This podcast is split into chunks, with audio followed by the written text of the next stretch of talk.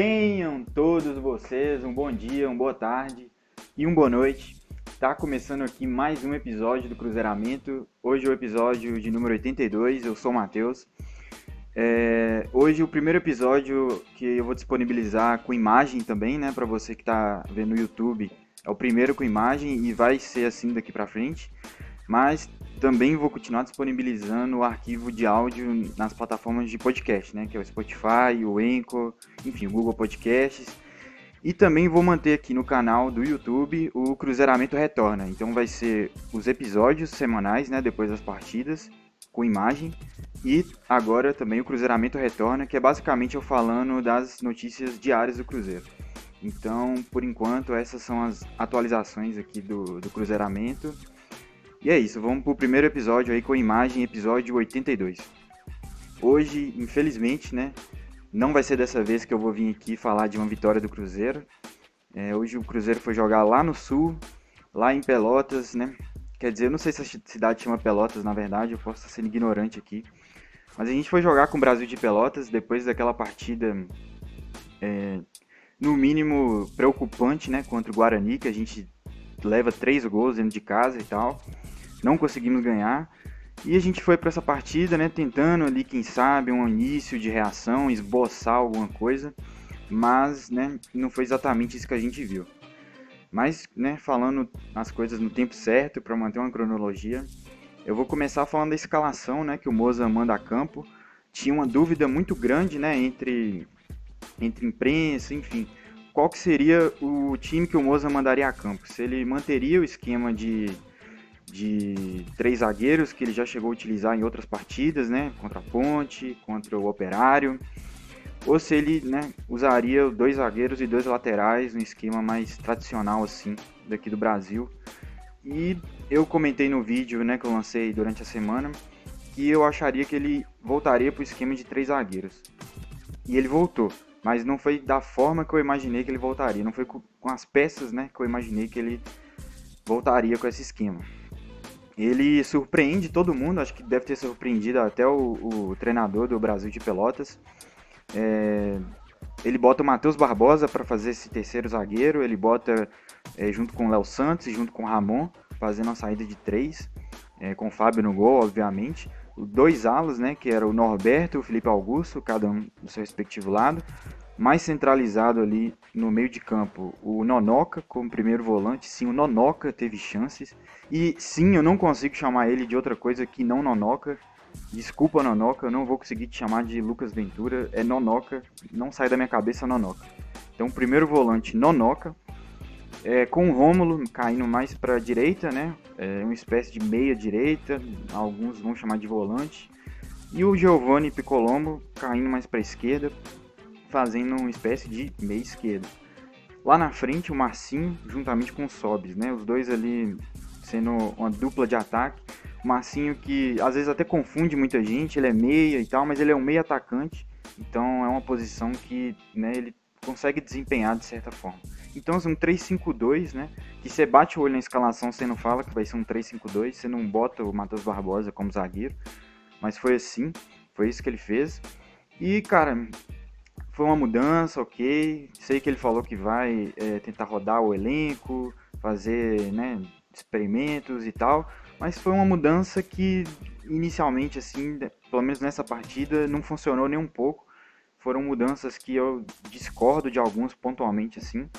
Eu acho bacana ele querer manter o, o estilo de três zagueiros. Eu, eu, já falei aqui, é um, é um esquema que me agrada e que eu acho que o Cruzeiro se comportou bem quando jogou dessa forma. Mas não foi no 3-5-2 que eu tava me referindo, né? Eu me referi no 3-4-3, que a gente jogou no 3-4-3 contra o contra a Ponte, contra o Operário, que a gente perdeu, mas a gente foi superior ali no primeiro tempo todo e tal, mesmo com a menos. Então, assim, era o, o ataque era formado de uma forma diferente. Não era é, apenas o Sobis e o Marcinho isolado como foi hoje. Então, entendo ele querer manter, como eu disse, é, eu vejo, vejo a explicação dele colocar o Matheus Barbosa pela falta de confiança que ele tem nos zagueiros que o Cruzeiro tem disponível hoje. Inclusive o Everton, né, tá, tá se falando aí que ele talvez até volte para o sub-20 e é uma coisa que eu eu apoio totalmente, que ele pulou o sub-20, né? Ele precisa dessa etapa da, da formação dele como jogador. Então a gente tinha o Paulo no banco, mas, né, pelo visto o Moza não confia tanto assim no Paulo, a ponto de deslocar o Matheus Barbosa para fazer essa linha de zaga. Ele o Moza já disse que viu o Matheus Barbosa como primeiro volante, né, como esse cara ali do primeiro passe.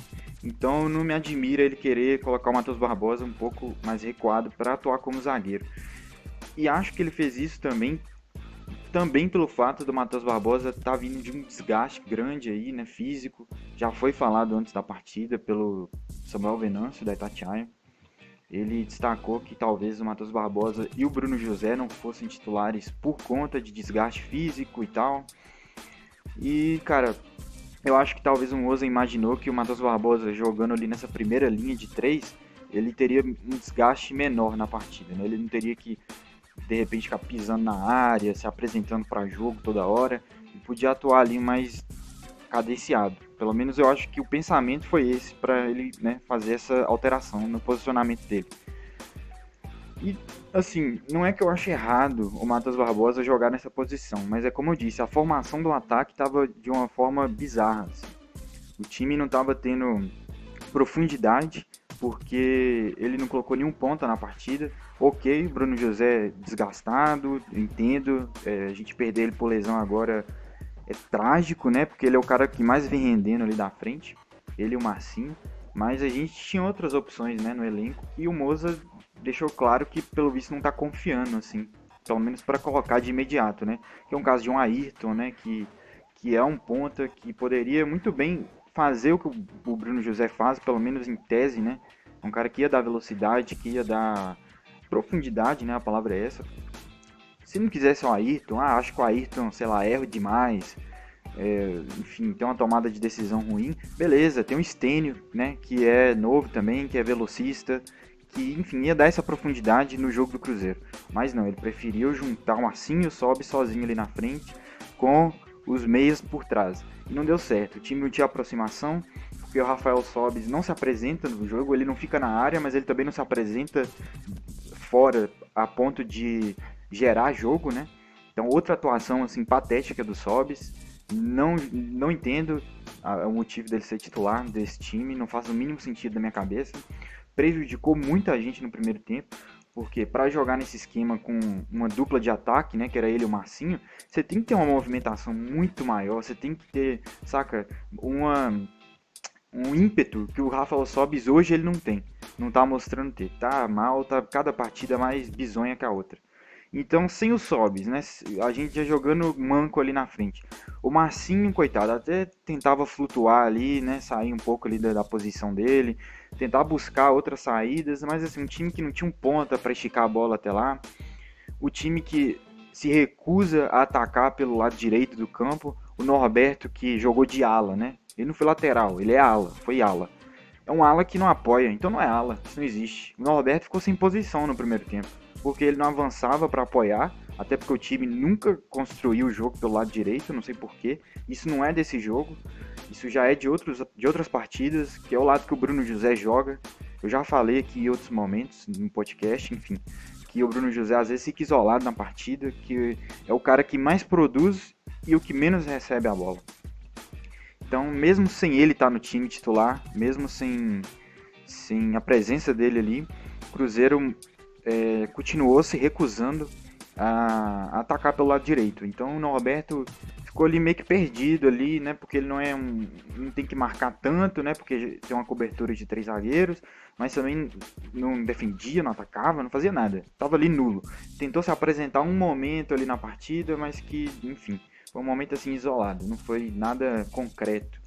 Então a gente tentava forçar muito pelo outro lado, né? O lado esquerdo, que a gente tinha o outro ala, né? Que é o Felipe Augusto, que vez ou outra tentava dar uma subida até a linha de fundo, dar uma surpreendida assim, pra ver se dava algum tipo de profundidade pro time do Cruzeiro. Mas, cara, nada de concreto. É a mesma coisa do Norberto. Nada de concreto, nada, nenhuma chance assim que você fala, caralho, que jogada bem tramada. Então você tinha um, um, um Giovanni Piccolomo que atuou como meio esquerdo, que recebia essa bola e a, e a, característica principal dele, o que mais ele sabe fazer, é dar esse passo em profundidade, essa pifada, né? A famosa pifada. E, cara, ele tentava fazer isso. Mas sem um ponta, sem um cara que tá espetado lá na linha de fundo para receber esse tipo de lançamento, para correr, tem essa velocidade, sem esse cara, esse passe não vale de nada. E foi o que o primeiro tempo nos mostrou, né? Não valeu de nada. Ele errou assim, uns quatro lançamentos, uns quatro passes mais em profundidade que ele tentou. Justamente por, porque o Cruzeiro era um time sem profundidade. E um time sem um, um camisa 9 que tem uma presença diária, né? Porque geralmente quando você não tem essa profundidade, você tem um cara mais físico que segura mais a bola. Mas o Cruzeiro não. O Cruzeiro tem Rafael Sobis, o cara que desfila no campo, tem alergia à grande área, não chega lá nem fudendo, não gosta e, né? É, atrasa todo o jogo do Cruzeiro. Então a gente no primeiro tempo assim o que a gente pôde destacar de positivo foi a proatividade do Marcinho tentar uma coisa diferente que o que é uma coisa diferente? Tentar um, um chute de longe, né? Que ele quase conseguiu fazer o gol assim. Porque o time não gera jogo, o time não tinha presença no ataque, não tinha. A gente mal ocupava o campo do. do. Caralho, do. do Brasil de Pelotas. Mal ocupava. A gente era assim. Sempre tinha mais jogador do Brasil de Pelotas na área do campo do que jogador do Cruzeiro. É o time que foi assim, triste no primeiro tempo. Não sofreu, defensivamente falando. Isso é, é uma vantagem e isso eu acho que até pela deficiência técnica do Brasil de Pelotas, porque não é um dos melhores times da Série B, nem fudendo. E também pelo esquema, né? É o esquema que, como eu falei, a, a parte de trás do esquema eu concordo. a linha de três ali e tal. O time fica bem postado e, e isso somado à, à falta de técnica do Brasil de Pelotas é, fez o Cruzeiro não, não sofrer tanto, né? A gente não teve não teve momentos assim que o Brasil de Pelotas né, foi melhor, deu susto no Fábio, muito pelo contrário. Então acabou que o Cruzeiro não conseguia jogar e o Brasil de Pelotas também não. Então, resultado, um jogo horroroso no primeiro tempo, feio, feio de dar dó. E, né, como eu tinha comentado mais atrás aí, o Matheus Barbosa com aquele desgaste físico foi jogar meio que no sacrifício, né? Enfim, achei bobagem, até um risco desnecessário. Um, o artilheiro do Cruzeiro no, no, no ano, né? Acho que arriscou à toa. Agora só Deus sabe quanto tempo o Matheus Barbosa vai ficar fora. Lá no final do primeiro tempo ele já sente a panturrilha, já bota a mão ali, já fala que não vai dar para ele. E aí ele aguenta até o intervalo, né, pra gente segurar uma parada e tal, pra gente poder substituir cinco vezes ali no segundo tempo. E o Moza abre mão do Matheus Barbosa para pôr o Bruno José, né, que não jogou desde o início, pelo mesmo motivo que o Matheus Barbosa também não deveria jogar. Mas ele arrisca colocar o Bruno José, até porque o Cruzeiro estava inoperante, ofensivamente falando, inoperante. E aí o Cruzeiro volta pro esquema, que é o esquema que me agrada mais, que é o esquema que eu comentei, que é o 3-4-3. Porque a gente passa a ter o Bruno José na ponta na ponta direita, o Marcinho na ponta esquerda e às vezes caindo por meio também, e o Sobis lá fingindo que é jogador. A gente né, teve uma melhora pequena em relação ao primeiro tempo. É, a questão de ocupar o campo do Brasil de Pelotas, o, o Cruzeiro começou a ocupar realmente. O Cruzeiro começou a ter. O Norberto começou a se apresentar mais justamente para o Bruno José entra ali do lado dele e dá um pouco mais de vida para esse lado do Cruzeiro. Né? O, o, Norberto tem um cara quem tocar a bola ali, o Bruno José é um cara que se apresenta o tempo inteiro, um cara que conduz bola, né? A gente não, não tinha isso no primeiro tempo, um cara que conduz a bola, que, enfim, que sofre uma falta, né? Que às vezes força um amarelo para adversário e tal. Não tinha. Começou a ter a partir do momento que entra o Bruno José. E essa é a melhora que eu falo que o Cruzeiro teve, né? Porque em questão melhora tática, assim, não teve foi uma melhora de atitude, porque a gente não tinha esse jogador que fazia isso no primeiro tempo. Então, cara, desanimador, assim, o Cruzeiro, mais uma, uma rodada que o Cruzeiro não apresenta evolução, né? Esse 0 a 0 aí não me deixa mentir. Mais uma rodada que a gente não ganha. Que, enfim, é difícil eu vir aqui falar questão de esperança, difícil. Com esse time aí é, é complicado. É, não tá parecendo que o trabalho do Moza tá andando, mas eu também dou um desconto nesse, nesse sentido, porque ele não tem um mês, eu acho ainda, talvez, de Cruzeiro. Se tiver, é um mês e pouquinho. Então, realmente, não, não é o normal o time tá voando, mas não apresenta nenhum tipo de evolução. Muito pelo contrário, acho que a gente talvez está evoluindo a cada rodada, né? É, eu vou bater na tecla aqui de novo. Acho, acho foi uma troca de treinador perigosa, uma, um mal in assim, da diretoria do Cruzeiro. É um tudo ou nada. É, vão contratar uma penca de gente aí aleatória, vão trocar o treinador logo no início, porque o treinador é o problema, né? E né, o tempo está mostrando que o problema não é o treinador do Cruzeiro. Não é o treinador. Enquanto não mudar uma série de coisas, dificilmente a gente vai sair do lugar. Dificilmente. E eu acho que com o treinador, pelo menos a gente, o Cruzeiro tinha uma intensidade, tinha uma ideia de jogo ali clara, né? Algumas partidas a gente não conseguia desempenhar realmente. Não estou falando que o trabalho do Felipe Conceição era perfeito, tinha falhas sim, várias, né? Mas, cara, a sensação que eu tenho é que era o último suspiro, assim, talvez. Porque não tô vendo esse time do Cruzeiro evoluindo. E, e, e, é um estilo de jogo diferente, né? Não é tanto o estilo do Conceição. O Cruzeiro não chega a ser reativo, mas a, a, a, ofensivamente falando, é um time que ataca de uma forma diferente. Enfim, é outra pegada. Marca de uma forma diferente, né? É muito menos intenso, é muito. A gente recupera menos bola no campo de, de ataque. É uma diferença assim gr grande que eu vejo dos dois times, né? do Conceição e do Moro. Então é isso, ele ainda faz algumas outras alterações ali na, na esperança de, sei lá, achar um gol, né? Porque era uma partida que tava, tava muito parecendo que se tivesse um gol seria uma bola parada, um, um chute fora da área, né? Acho que ele colocou o Flávio ali no segundo tempo. O Flávio teve a mesma proatividade que o Marcinho teve no primeiro tempo, né? Ele arriscou um chute ali improvável e quase foi gol. E aí o Cruzeiro, ele coloca o Adriano ali, tira o Giovanni Piccolomo, o Giovanni Piccolomo que não foi bem no primeiro tempo, errou passes exageradamente. E no segundo tempo sumiu, desapareceu, né? Não vinha buscar a bola mais ali como como um volante, né? Realmente ficou muito espetado lá na frente e sumiu, porque a bola mal chegava lá, o Cruzeiro não trabalhava direito essa bola, não estava numa noite inspirada. Então ele acaba tirando, ele até pede de uma forma incisiva para o Adriano não fazer o que o Giovanni estava fazendo, não atuar tão espetado lá na frente, ajudar mais o Nonoca ali na saída de bola, né? E foi isso que o Adriano fez. É... E eu queria aproveitar que eu falei do Nonoca, foi uma boa estreia, reestreia do Nonoca, né? Ele que não jogou em momento algum com o Felipe Conceição. E é um cara que a, o torcedor queria ver em campo desde o Campeonato Mineiro, assim, dá uma chance pro cara, a gente já deu chance para tanta gente, a gente cobrava assim uma chance ao Nonoca, teve um momento até que a gente parou de cobrar porque né, desistiu, apareceu que até o Cruzeiro tinha desistido dele, mas aí do nada o Moza é, ressuscita o Nonoca e fez uma partida ok, não, não comprometeu ali, fez alguns desarmes interessantes e tal se apresentou pro, pro plantel, né? Porque até então era um cara que só treinava ali e mal era relacionado.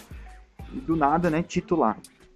Mas eu achei uma estreia, uma estreia digna do Nonoka, assim, uma reestreia, né, do Nonoka, digna. Mas no mais é isso, não tem muitos elogios ao time nessa noite não. Foi uma noite assim duro de assistir.